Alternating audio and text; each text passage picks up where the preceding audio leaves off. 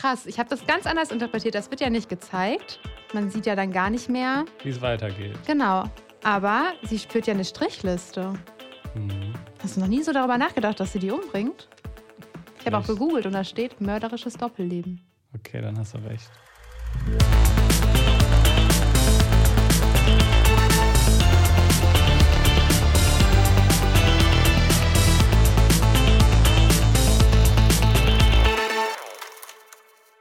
Hallo und herzlich willkommen zur neuen Ausgabe von Stream Up, dem Film- und Serienpodcast von hifi.de, bei dem wir euch jeden Monat die Streaming-Highlights der kommenden Wochen vorstellen. Und in der heutigen Folge werden wir natürlich über die Highlights im März sprechen. Und äh, an meiner Seite ist wie immer die Ronja. Hallo? Bevor wir starten, vielleicht kurz der Disclaimer, dass äh, leider zum Zeitpunkt der Aufnahme die äh, Neustarts von Amazon Prime noch nicht bekannt gegeben wurden. Das heißt, äh, ihr werdet wahrscheinlich im Laufe der Folge Ronja dann aus der Ja. Zukunft äh, zu euch sprechen hören, wie sie euch dann einfach in Form von schnellen Streaming-Tipps äh, unsere Empfehlungen mitgibt. Da wisst ihr gleich aber mehr als wir dann, während wir sprechen. Nur als kleiner Disclaimer, dass wir die Neustarts leider nicht miteinander jetzt zum Zeitpunkt der Aufnahme besprechen können. Ja, und dann können wir auch direkt starten. Und wie immer starten wir mit dem Streamingdienst Netflix. Und da haben wir zwei Empfehlungen für euch mitgebracht und starten mit The Adam Project. Genau, denn äh, es kommt mal wieder eine große Produktion von Netflix raus. Und der ähm, genau, Film heißt The Adam Project. Den Trailer gibt es schon zu sehen. Den Film konnten wir äh, noch nicht sehen, aber wir werden mal ein bisschen unsere Erwartungen jetzt schildern. Also erstmal vorab startet er am 11.3. Wenn euch jetzt gleich gefällt, was ihr hört, könnt ihr euch den dann am 11.3. ansehen. Der allererste Eindruck war Systemsprenger, weil der Junge genauso aussieht wie aus dem deutschen Film Systemsprenger. Und es geht eben, also vielleicht das erstmal vorab, es geht um Zeitreisen, um irgendwelche UFOs. Und einen Jungen, dessen Vater verstorben ist und er deswegen halt irgendwie, glaube ich, Ärger in der Schule hat. Und ähm, eines Tages landet, glaube ich, ein UFO irgendwie bei ihm im Wald. Ich weiß nicht. Irgendwie war das ganz durcheinander. Es gibt auch Leuchtschwerter. Und erst dachte ich, Ben Affleck spielt mit, aber das ist ja ähm, Ryan Reynolds, oder wie der heißt. Die sind das krass. ist korrekt. Sieht- Die sehen sich ja voll ähnlich. Das ist richtig krass. Ja. Finde ich nicht, aber Also in dem Film schon. ja, Ja. Äh, genau. Es ist mit Ryan Reynolds, mit Mark Ruffalo und Jennifer Garner. Mhm. Also wir haben mal wieder drei bekannte Namen, vielleicht nicht ganz so bekannt wie bei Red Notice mit äh, Gal Gadot und Dwayne The Rock Johnson und dem dritten im Bunde. Diesen Namen wir gerade nicht wissen. ähm, genau, nicht ganz so groß, aber ja, es hat schon wieder so ein bisschen den Anschein. Also Red Ja. Notice hat ja sehr schlechte Kritiken damals auch bekommen. Und man hat das Gefühl, Netflix äh, will vielleicht jetzt mal wieder ein bisschen Star Power auf den Dienst holen, will wieder dafür sorgen, dass man gute Abrufzahlen kriegt. Wenn jemand zwei Minuten von einem Film sieht, dann wird er ja bei Netflix schon als gesehen gezählt. Aber Krass, jetzt dem, nach dem Trailer zu sichten, sah das doch meiner Meinung nach nach sehr nach Standardkost aus. Alles ein bisschen verwirrend. Wieder so ein CGI-Fest. Also, Mhm. wenn die letzte Szene vom Trailer irgendwie das Highlight aus dem Film sein soll, dann sah das richtig schlecht aus. Mit so einem Portal, wo so Ja. zwei Raumschiffe reinfliegen, was dann ja computeranimiert halt dann am Ende irgendwie aufgelöst wird. Und das sah alles so sehr durchschnittlich Ja. aus. Man weiß auch gar nicht, um was es geht. Also ich, man erfährt halt im Trailer, dass dieser Junge, der Ärger in der Schule hat, sein älteres Ich trifft. Mhm. Deshalb weiß man dann, es geht halt um Zeitreisen. Aber um was es jetzt so richtig gehen soll, erfährt man nicht. Und man merkt halt, finde ich, direkt, das wird jetzt nicht so ein sympathisches, weiß nicht, zurück in die Zukunft Ja. Thema, sondern es ist wieder sehr auf One-Liner-Jokes Hm. ausgelegt und sehr auf irgendwie CGI-Schlachten, die man jetzt wirklich doch schon zur Ermüdung oft gesehen hat. Also da hat irgendwie Netflix noch ein bisschen Probleme, wirklich hochwertige Blockbuster, finde ich, zu schaffen. Also wir haben den Film noch nicht gesehen, ist alles Spekulation. Ja. Guckt ihn euch an, wenn ihr äh, Lust habt. Also guckt auf jeden Fall mal rein. Ich werde ihn mir auch ansehen, aber ich erwarte erstmal nicht allzu viel. Ihr könnt uns ja auch einfach eine Mail schreiben, wie ihr den fandet. Wir Genau. können ja nächstes Mal, mal auch mal ein paar HörerInnen-Meinungen mit einfließen lassen. Ja, genau. Also wenn ihr uns äh, da eure Meinung zu schreibt und vielleicht fandet ihr den super und da habt ihr vielleicht auch Gründe für, dann schickt uns die gerne Ja. zu. Dann äh, werden wir euch hier prominent vorlesen im nächsten Podcast. Aber äh, neben dieser Blockbuster-Empfehlung startet noch ein weiteres Highlight bei Netflix, das ich schon gesehen habe, und zwar Toni Erdmann. Äh, den hast du Nicht noch gesehen. nicht gesehen. Nee. Das ist äh, eine der besten deutschen Komödien aller Zeiten, würde ich mal Oh. behaupten. Ich sage das auch, Oh. aber es kommen auch sehr oft sehr gute Filme zu den Diensten. Äh, der ist 2016 herausgekommen und es dauert drei Stunden Mhm. und erzählt eine Vater-Tochter-Geschichte, in der der Vater so ein Fable für Witze hat, sage ich mal. Also der verkleidet sich quasi, der schlüpft quasi in die Figur von Toni Erdmann Mhm. und macht sich dann so ein Gebiss rein und ist so ein bisschen albern. Und seine Tochter macht quasi Karriere, hat sich so von der Familie ein bisschen abgekapselt und ist in der Welt unterwegs als Managerin von einem großen Konzern. Und wir sehen dann quasi, wie der Vater ihr hinterherreist und versucht, die Verbindung wieder ein bisschen aufzubauen. Und das ist erstens sehr, sehr sympathisch und sehr, sehr emotional.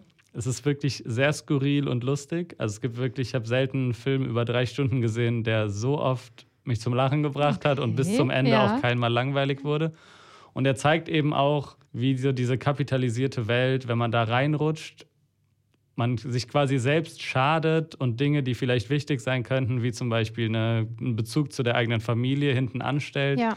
weil man quasi einem vorgegaukelt wird, dass das Wichtigste ist, aufzusteigen Ja. und weiterzukommen und man dabei quasi vergisst, dass man sich selber quasi damit kaputt macht.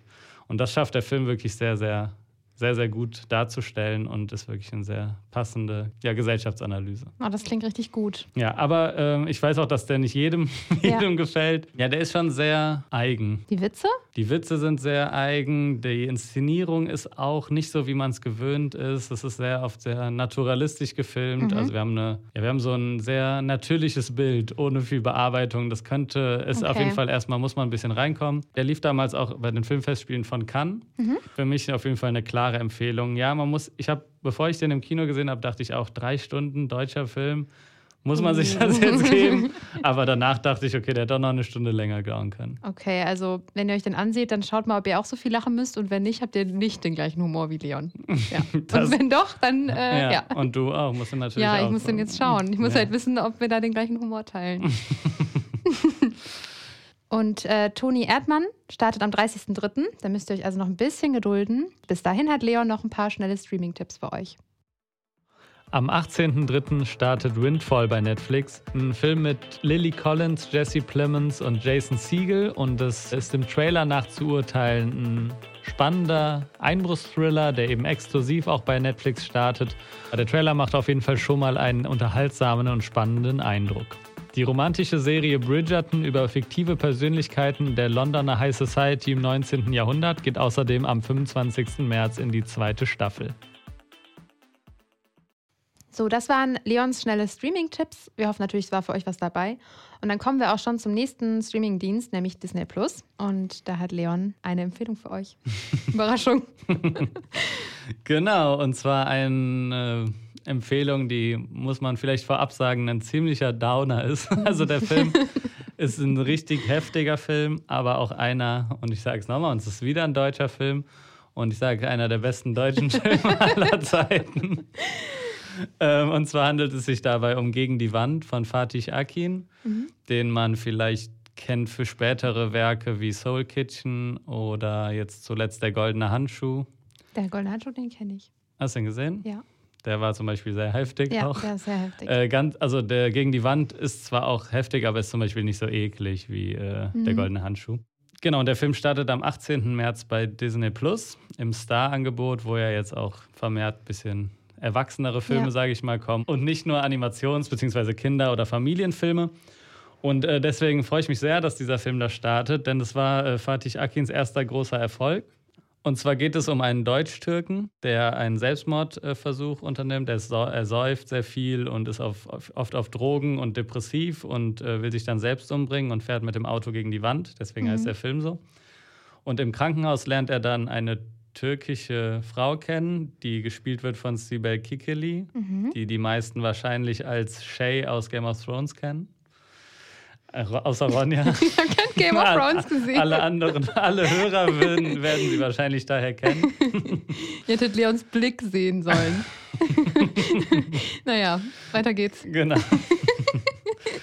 sie lernt er dann kennen im Krankenhaus und sie ist in einer sehr traditionellen türkischen Familie groß geworden und rebelliert quasi gegen ihr Elternhaus und will freier leben und Party machen und Drogen nehmen und so. Und er geht dann ein Deal mit ihr ein, dass er sie heiratet, damit die Eltern sie quasi in seine Obhut entlassen und sie dann quasi in dieser Scheinehe ein freies Leben ja. quasi führen kann. Das entwickelt sich dann in eine Richtung, dass sie wirklich Gefühle füreinander irgendwann empfinden, aber es ist dann wirklich das Gegenteil von einer Romant Romanze oder einem romantischen Film weil die sehr schlecht füreinander sind, sage ich mal. Es geht dann in eine sehr krasse Abwärtsspirale. Toxische das, Beziehung. Ja, sehr toxische Beziehung und aber auch, ja, es gibt nochmal so eine persönliche Abwärtsspirale und dann geht es eben sehr viel um Gewalt, Drogen, Mord.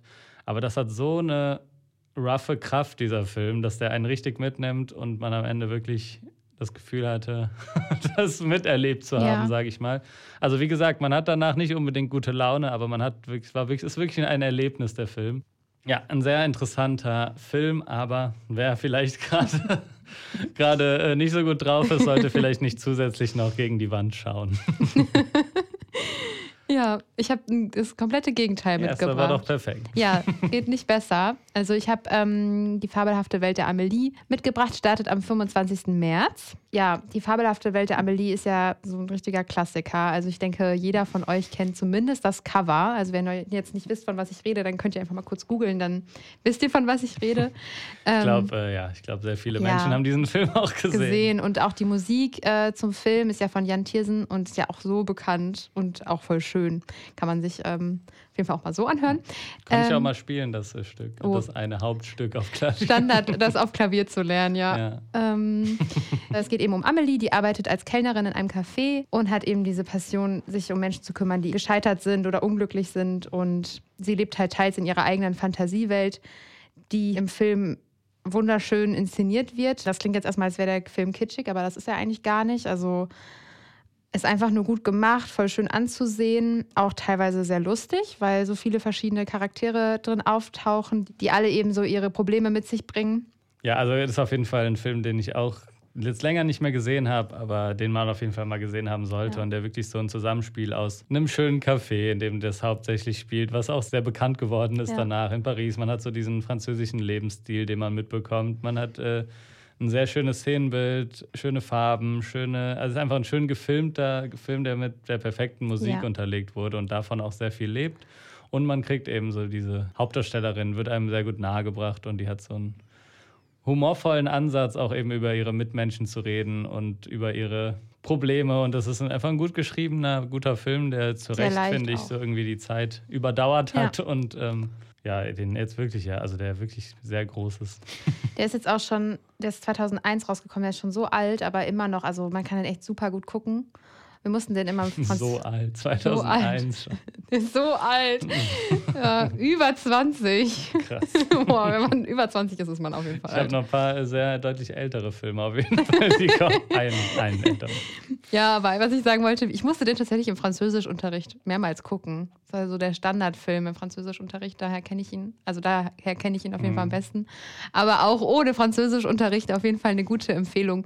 Vor allem, wenn man vielleicht gegen die Wand geschaut hat und danach wieder was braucht, um wieder klarzukommen. Das äh, ist ein sehr guter, guter Doppelpack. ja. Also das sollten die vielleicht auch mal als Bundle anbieten. Auf also, jeden Fall. Das äh, passt auf jeden Fall sehr gut.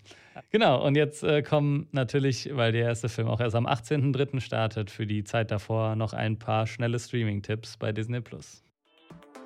Bei Disney Plus startet jetzt am 2. März schon das soeben erst im Kino gelaufene Remake des Musical-Klassikers West Side Story. Und das überzeugt mit einer gekonnten Inszenierung von Steven Spielberg und mit guten Schauspielern und Songs und beweist so, dass dieses Thema auch heute noch funktioniert. Ab dem 4. März ist dann Darjeeling Limited bei Disney Plus verfügbar und komplettiert das Wes Anderson-Angebot weiter. Der Film ist vielleicht nicht der beste des Regisseurs, aber immer noch eine eindeutige Empfehlung für Comedy- und Ausstattungsfans. Am 4. März startet Chick bei Disney Plus und der deutsche Roadmovie schafft es, ein Gefühl von Freiheit zu vermitteln. Und das ist einer der ganz wenigen Glanzmomente, die Verfilmungen deutscher Bestseller in der letzten Zeit hatten. Es ist zwar sehr schade, dass Animationsfilme von Pixar scheinbar gar keine großen Kinostarts mehr bekommen, Aber dafür können wir uns dann als Disney Plus Abonnenten auf den 11. März freuen, wenn Rot, der neueste Streich des Studios, bei Disney Plus startet. Es geht in Rot um ein Mädchen, das sich plötzlich und unverhofft in einen roten Panda verwandelt und damit zurechtkommen muss. Am 11. März startet dann Dame König als Spion bei Disney Plus und das ist ein spannender britischer Thriller mit englischem Style und äh, der gekonnt gedreht ist und für alle Krimi-Fans eine klare Empfehlung. Das Film Noir Remake von Nightmare Alley jetzt neu inszeniert von Guillermo del Toro, ist zwar manchmal etwas zu psychologisierend, insgesamt aber doch ein spannendes Biopic über einen Mentalisten, der wahnsinnig wird. Wer also Psychothriller mag, sollte ab dem 16. März bei Disney Plus einschalten. Der Film ist auch für zahlreiche Oscars nominiert. Und die bekannte Krankenhausserie Grey's Anatomy geht im März in die 18. Staffel. Und äh, wer bis jetzt dabei geblieben ist, kann sich also auf den 21. März freuen, denn da startet die Serie, also die 18. Staffel bei Disney Plus. So, kommen wir zu unserem nächsten Streamingdienst, nämlich Amazon Prime. Amazon Prime hat zwar mit seinen Neustarts etwas auf sich warten lassen, aber hat dennoch einiges dabei diesen Monat. Und da die Prime-Starts erst so spät veröffentlicht wurden, stelle ich sie heute euch ausnahmsweise mal alleine vor, denn der Leon macht gerade schon Urlaub in Österreich. Das heißt, ich sitze jetzt hier alleine im Podcastraum. Aber das macht überhaupt nichts. Leon hat natürlich trotzdem seine Tipps mir mitgeteilt. Dann starten wir mit meiner Empfehlung für den nächsten Monat bei Prime. Und zwar ist das die Komödie Man lernt nie aus. Die startet am 13.03. bei Prime und es geht in Man lernt nie aus um einen 70-jährigen Rentner, gespielt von Robert De Niro, der sich in seinem Ruhestand langweilt. Also er möchte zurück ins Berufsleben und beginnt deshalb als Senior-Praktikant in einem Startup. Und in Man lernt nie aus sieht man Robert De Niro auf jeden Fall in einer ganz anderen Rolle. Er spielt eben diesen Praktikanten, der schon über 70 Jahre alt ist, der sich erstmal in der digitalisierten Arbeitswelt zurechtfinden muss. Und es macht halt vor allem Spaß, ihm dabei zuzusehen, wie er sich halt nach und nach immer mehr zurechtfindet. Ja, man lernt nie aus, ist einfach eine ganz simple, einfache und leichte Empfehlung, vor allem für Abende, an denen man eben nichts Schweres schauen möchte oder auch nichts, wo man sich super krass konzentrieren will. Und auch wer Anne Hathaway liebt, ist hier genau richtig, denn sie spielt eben die Geschäftsführung des Startups. Das waren aber noch nicht alle Empfehlungen, die wir für euch haben. Leon hat mir, wie bereits erwähnt, auch seine Tipps mitgegeben. Und deshalb lese ich heute ausnahmsweise mal die schnellen Streaming-Tipps von Leon. Am 4.3. startet die zweite Staffel der Science-Fiction-Serie Star Trek Picard. In der neuen Staffel geht das letzte große Abenteuer von Captain Jean-Luc Picard endlich weiter. Am 6.3. startet The Mule, ein Dramakrimi. In The Mule spielt Clint Eastwood einen hochverschuldeten 90-jährigen Mann. Er beschließt aufgrund seiner Schulden, als Drogenkurier für ein mexikanisches Kartell zu arbeiten. Das macht er so gut, dass seine Aufträge immer und immer größer werden. The Mule ist ein sympathischer Film, der auf einer wahren Begebenheit beruht. Für alle, die vom letzten James Bond enttäuscht wurden, haben wir nun gleich fünf tolle Empfehlungen. Ab dem 7.3. können die Bourne-Filme bei Amazon Prime geschaut werden. Die spannende Actionreihe mit Matt Damon bringt einiges an Spannung und gutem Schauspiel mit sich, die der letzte Bond leider nicht leisten konnte. Ab dem 11.3. gibt es Dunkirk bei Amazon Prime. Dunkirk ist ein Kriegsfilm von Christopher Nolan, der zwar inhaltlich nicht auf ganzer Linie überzeugen kann, aber seine ZuschauerInnen mit den Aufnahmen und seinem Sound in den Bann ziehen kann. Zitat Leon, Dunkirk zieht die ZuschauerInnen so stark in die Situation, wie man es nur selten im Kino oder vor dem Fernseher erlebt. Und eine weitere Science-Fiction-Staffel startet am 11.03. Die Science-Fiction-Comedy-Serie Upload ist ein Amazon Original und wer die Fortsetzung rund um den App-Entwickler Nathan Brown im virtuellen Jenseits nicht abwarten kann, erfährt ab dem 11.03., wie es weitergeht. Waves ist ein Liebesfilm der besonderen Art. Es geht um den 18-jährigen Taylor, dessen Leben nach einer Schulterverletzung und einem Streit mit seiner Freundin zu tragischen Ereignissen führt. Die Machart des Films ist sehr eigenwillig, da der Film in zwei komplett unterschiedliche Hälften aufgeteilt ist, inhaltlich sowie auch auf der Gestaltungsebene. Und trotz der Unterschiedlichkeiten der beiden Teile ist er am Ende genial verbunden. Waves ist ab dem 16.03. verfügbar. Requiem for a Dream startet am 17.03. und ist ein Klassiker des Drogenkinos. Wer ihn noch nicht kennt, sollte wissen, dass Requiem for a Dream zwar ein sehr harter Film ist, den man kein zweites Mal sehen will, aber zumindest einmal gesehen haben sollte. Es werden verschiedene Arten der Abhängigkeit und Sucht gezeigt, die bis ins kleinste Detail beleuchtet werden. So, und nachdem euch jetzt äh, die Ronja aus der Zukunft hoffentlich die Amazon Prime-Tipps äh, vorgestellt hat, da wisst ihr jetzt schon mehr als wir gerade, Äh, kommen wir jetzt zu unseren sonstigen Tipps, denn neben den drei großen Streamingdiensten durchforsten wir ja auch immer die Mediatheken und die anderen Streamingdienste nach Highlights. Und äh, da bietet zum Beispiel Sky in diesem Monat ein bisschen Oscar-Programm an. Im ähm, März werden ja auch die Oscars stattfinden, da kommen wir gleich auch noch mal mhm. kurz drauf zu sprechen. Und Sky hat, äh, nimmt im März drei Filme ins Programm, die bei den Oscars letztes Jahr zumindest nominiert haben oder auch ein paar Preise absahnen konnten. Und der erste dieser Filme ist The Father, der am 5. März bei Sky startet. Und dabei äh, handelt es sich um ein Demenzdrama mit Anthony Hopkins, der ja letztes Jahr dann auch den Oscar als bester Hauptdarsteller mhm. gewinnen konnte. Und ja, der Film ist äh, sehr interessant gemacht, weil er einem nicht nur so die Krankheit präsentiert und man guckt so zu, sondern er ist auch so strukturiert, dass man selbst so ein bisschen die Erfahrung macht, dass man manchmal nicht genau weiß, wer war nochmal die Person, mhm. ist es die gleiche, ist es eine cool. andere Schauspielerin. Ja. Also ist sehr interessant gemacht. Der zweite Film ist Minari, der am 16. März bei Sky startet. Und das ist äh, ja ein Film, den ich nicht so gut fand, aber der eben auch letztes Jahr bei den Oscars eine relativ eine große Rolle gespielt hat. Und wenn man in Vorbereitung auf die diesjährigen Oscars da nochmal was nachholen will, dann kann man sich ihn auf jeden Fall angucken. Also es ist ein grundsolider und hochwertig produziertes Einwanderungsdrama über eine koreanische Familie, die in den USA Fuß fasst. Der tut niemandem weh, der zeigt jetzt auch keine sch super schlimmen Sachen, sondern mhm. zeigt so ein bisschen die Probleme, die da mit sich kommen, aber ist im Endeffekt auch ein gute Laune-Film. Okay, das ist gut. Gute Laune lieben wir. Ausnahmsweise stelle ich auch mal sowas vor. Ja. Aber mit Abstrichen dann natürlich.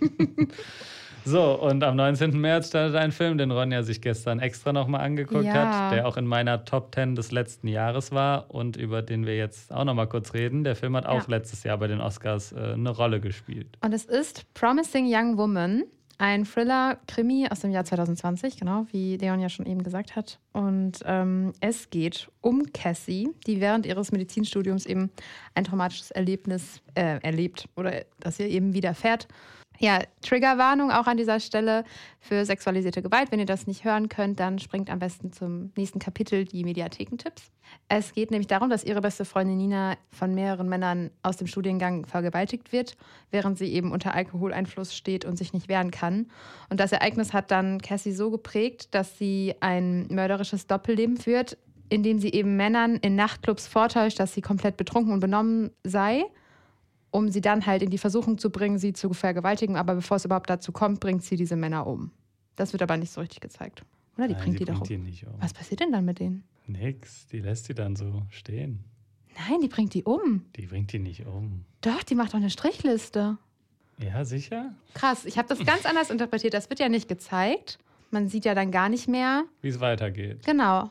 Aber sie führt ja eine Strichliste. Mhm. Hast du noch nie so darüber nachgedacht, dass sie die umbringt? Ich habe auch gegoogelt und da steht mörderisches Doppelleben. Okay, dann hast du recht. Ja, krass. Wahrscheinlich. Aber wie gesagt, man sieht den Mord nicht. Ja. Aber bei der ersten Szene hat sie ja auch Blut an der Hand und isst irgendwas, was blutig ist. Okay, du hast den jetzt nochmal besser auf jeden ja. Fall im Kopf äh, als ich. Krass, was für ein Unterschied jetzt. Aber genau, also ich habe das so interpretiert, dass sie die umbringt. Ja.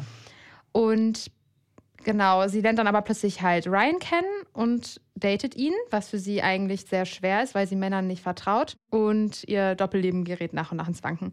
Also es ist auf jeden Fall ein sehr krasser Film. Trotzdem wird aber die Thematik der Vergewaltigung nie so heftig gezeigt, wie zum Beispiel jetzt bei 13 Reasons Why also dieser Serie ähm, Tote Mädchen lügen nicht, da mhm. wird die Vergewaltigung halt sehr krass gezeigt, was man sich nicht, also was ich verstehen kann, wenn man sich das nicht angucken kann. Daran hat es mich aber übrigens auch erinnert, tatsächlich. Und deshalb kann man sich das halt angucken, wenn man mit der Thematik umgehen kann. Und es ist eine wirklich sehr, sehr gute Empfehlung, weil das ganze Setting vom Film passt halt nicht zu dem, um was es geht. Also es ist so super, weiß ich nicht, voll das schöne Setting. Sie ist auch immer voll bunt angezogen, hat immer bunt lackierte Fingernägel, ist so super girly angezogen und alles ist so hell und farbenfroh. Und es geht halt vor allem auch um so dieses, ja, das Patriarchat oder halt auch äh, in der Gesellschaft verankerte Misogynie, also quasi Männer, die ja Frauen nicht wertschätzen. Ja, genau. Und äh, ja, für mich ist es auch, also wie gesagt, einer der besten Filme des letzten Jahres gewesen.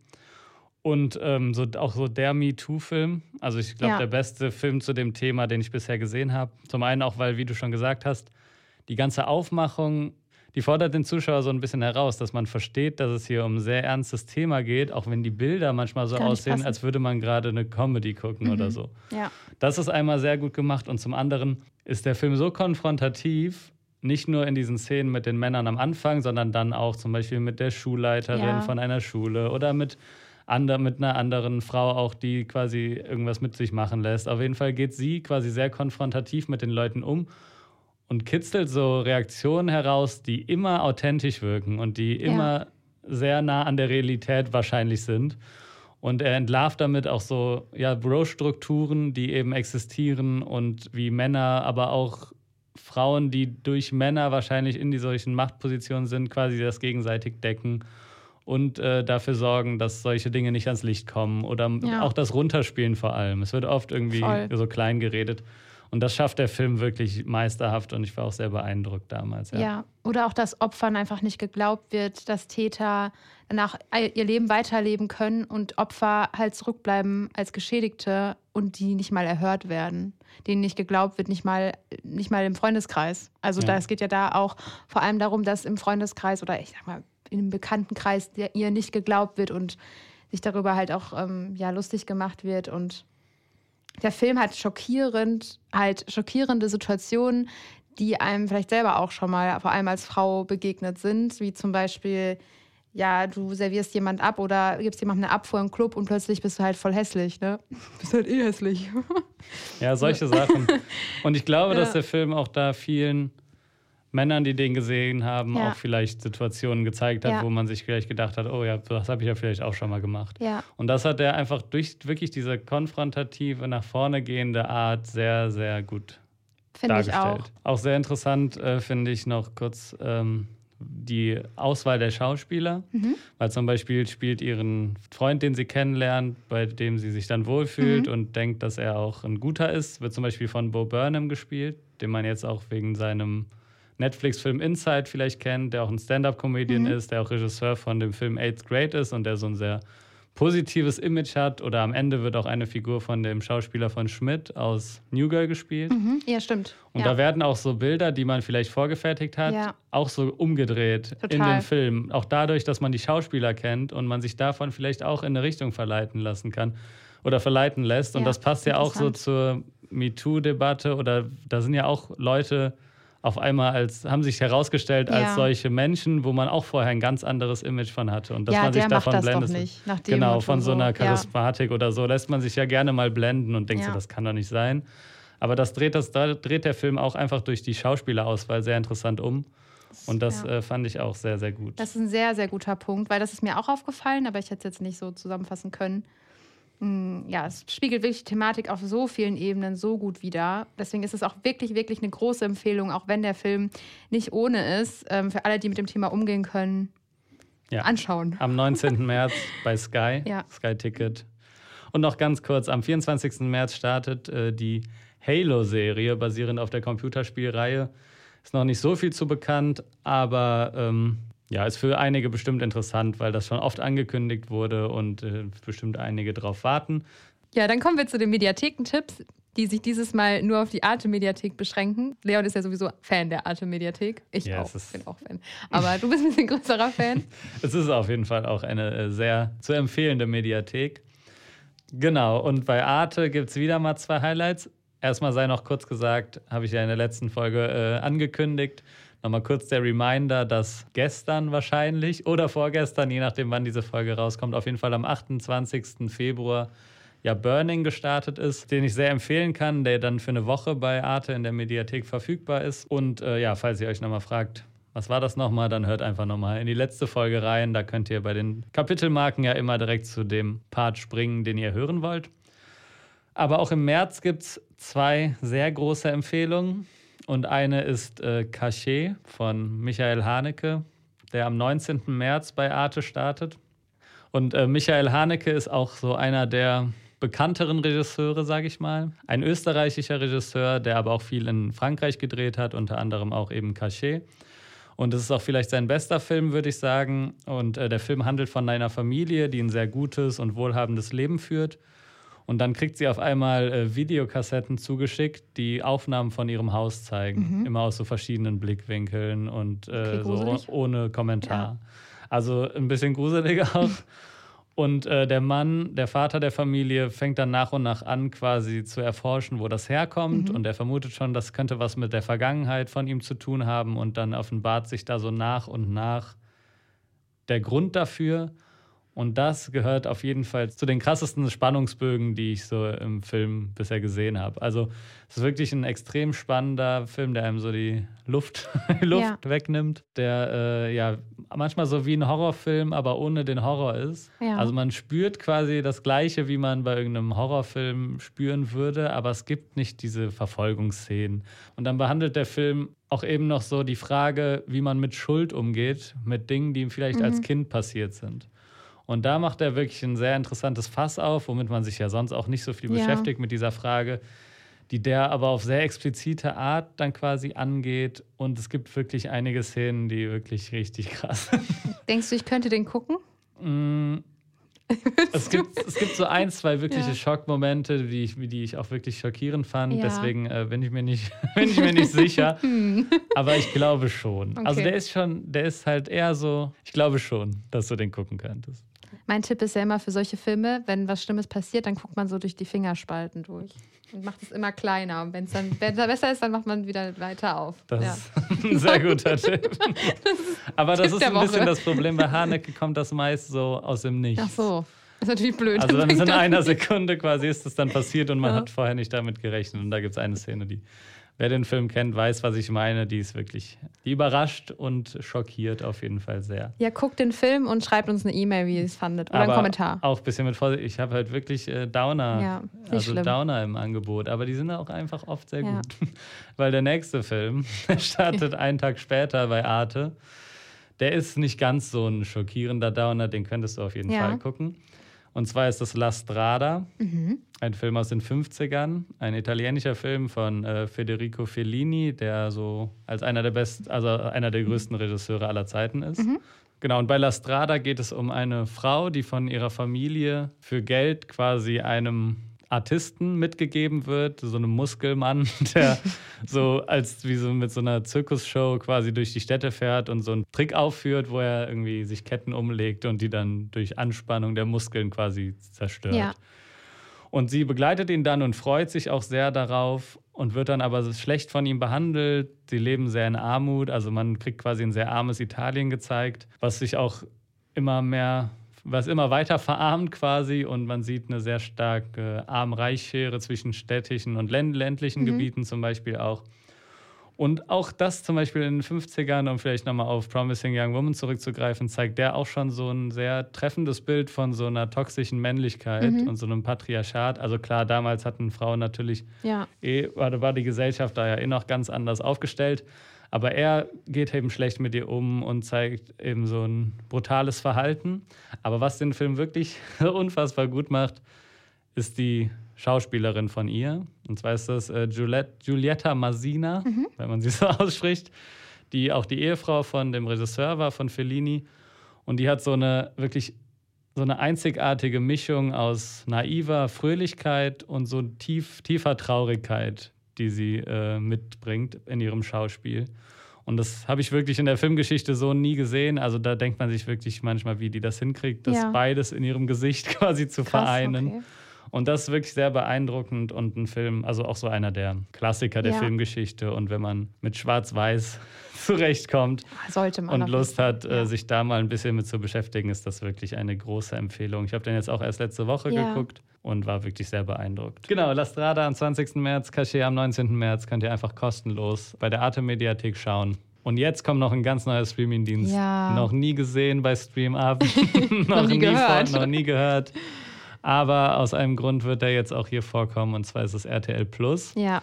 Und ähm, ein Grund, warum wir den jetzt wahrscheinlich in Zukunft auch öfter thematisieren werden, ist, dass RTL einen Deal mit HBO abgeschlossen hat. Und da wird der Streamingdienst eben auch über die hauptsächlich Trash-TV-Formate, die aktuell ja. da zu finden sind, hinaus weiter wachsen. Ja, ich habe es ja so ein bisschen geahnt. Ich wusste noch nichts von diesem Deal. Aber habe ja noch zu dir gesagt, wir müssen das mit aufnehmen, weil ich glaube, dass das viele haben und da auch mhm. nach und nach immer wieder Serien jetzt äh, kamen.